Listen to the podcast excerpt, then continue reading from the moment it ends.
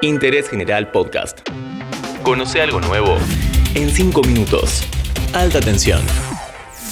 Hola, ¿cómo les va? Bienvenidos a un nuevo capítulo de Alta Tensión en Interés General. Hoy vamos a encarar un tema que flota en el aire. ¿Estamos frente al final del petróleo?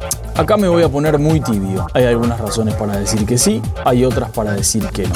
¿Qué está pasando por la cabeza de los que toman decisiones petroleras? Vamos a tratar de descifrarlo en los próximos 5 minutos.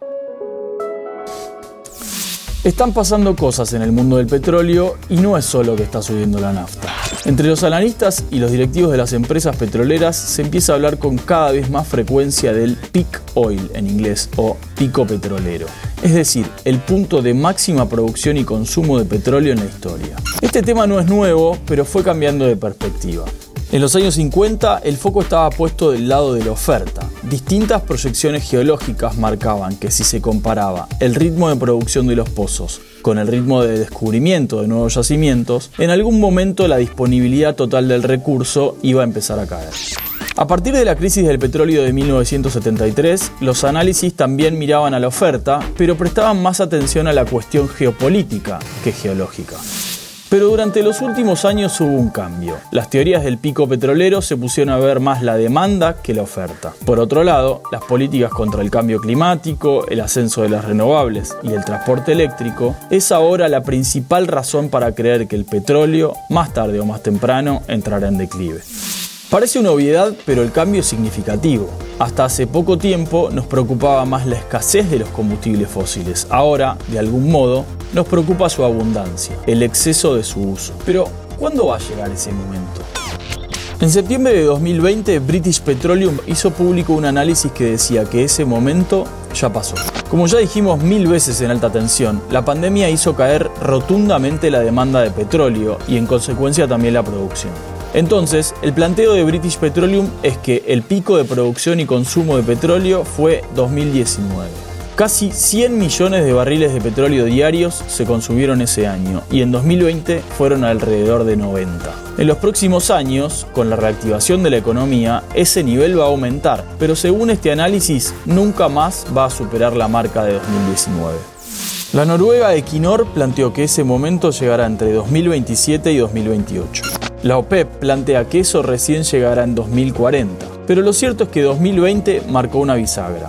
Todos adelantaron sus pronósticos. Y en eso también colaboró el triunfo electoral de Joe Biden en Estados Unidos, que ya se comprometió a impulsar políticas para reducir las emisiones de gases de efecto invernadero.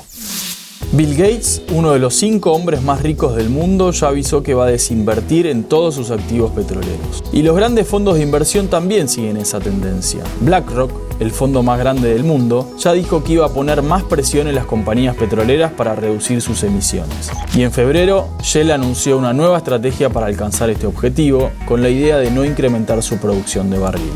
¿Pero esto significa el fin del petróleo? La verdad que no. Muchos analistas no hablan de un pico, sino de una meseta, que se va a estirar por al menos unos 40 años. Más allá de la mejora en la eficiencia de las renovables, todavía son un complemento de los hidrocarburos, y no su reemplazo efectivo. El transporte es por lejos el principal destino del petróleo. Casi la mitad del consumo global va para el transporte terrestre. Los autos eléctricos están creciendo mucho gracias a estímulos fiscales y mejoran los costos pero reemplazar el parque automotor existente llevará muchos, muchos años. Para terminar, una pregunta para la Argentina. Según algunos planteos ambientalistas, invertir en vaca muerta en este contexto no es solo colaborar con el calentamiento global, sino una mala decisión de negocio.